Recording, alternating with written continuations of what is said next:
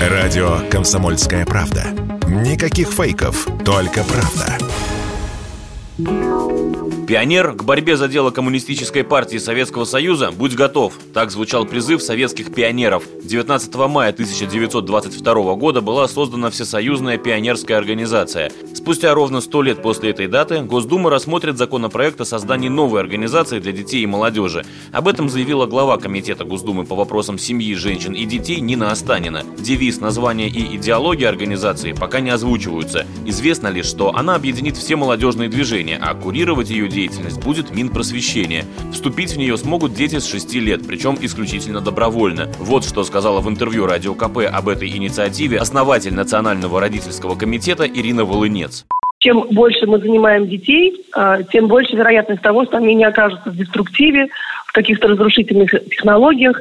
И здесь, когда нам рассказали о том, что открывается новая детская организация, то важным замечанием было участие детей в ней добровольным. Это на самом деле очень здорово, потому что любая принудиловка а, порождает сопротивление, противодействие. И дети идут туда, где ими всерьез интересуются, где с ними по-настоящему занимаются.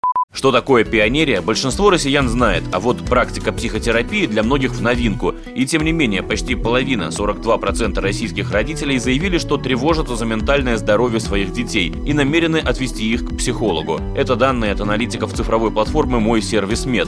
Мы решили узнать, какие показания могут стать поводом отвести ребенка к специалисту, и задали этот вопрос доценту кафедры психологии, образования и педагогики Санкт-Петербургского государственного университета Роману Демьянчуку конечно, такие признаки, как э, изменение эмоционального состояния ребенка, изменение поведения ребенка, появление нехарактерных страхов, э, какие-либо особенности, связанные со снижением успеваемости в школе. Ну, это прямые сигналы, которые требуют уже ускорить свой поход к специалисту.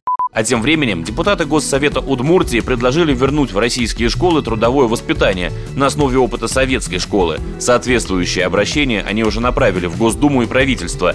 Идея в том, чтобы вернуть в образовательные учреждения мастерские, технопарки, ученические производственные бригады, трудовые отряды, летние лагеря труда и отдыха. Василий Кондрашов, Радио КП.